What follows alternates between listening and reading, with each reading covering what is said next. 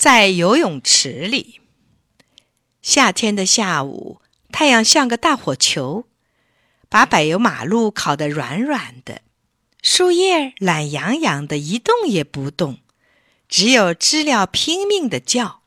天真热啊！琪琪身上套着游泳圈，向游泳池跑去，他恨不得立刻跳进水里，哗啦哗啦打水玩。可别小看了琪琪，他还是幼儿园大班的游泳冠军呢。到了儿童游泳池，琪琪往里一瞧，呵，满池子都是人，尽是花花绿绿的游泳圈大宝和二宝也在，看他们游得多欢呢。琪琪急急忙忙地脱下小背心，刚想往下跳，小胳膊就被救护员叔叔拉住了。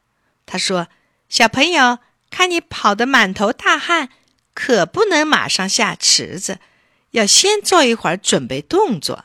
来，你站在我后面，跟着我做。”救护员叔叔刚转过身，只听“扑通”一声，调皮的琪琪已跳进了游泳池，他还冲着叔叔挤眼睛呢。琪琪像条快活的小鱼儿，在水里不停地游动。他一会儿浮在游泳圈上，双腿拍出一串串浪花；一会儿扎进水里，双手抱腿连翻几个跟斗。那边大宝和二宝在向他招手，琪琪连忙向他们游去。忽然，“哎呦！”一声，琪琪不见了。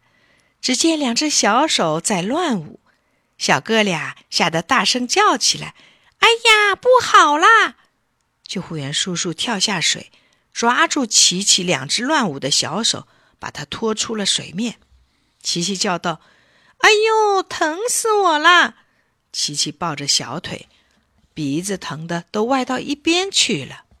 救护员叔叔把琪琪抱上岸，让他平躺在地上，一只手握着他的脚大脚趾，用力的拉，另一只手。按摩他的小腿，一会儿，琪琪站了起来，他伸伸腿，跳了跳，一点儿也不疼了。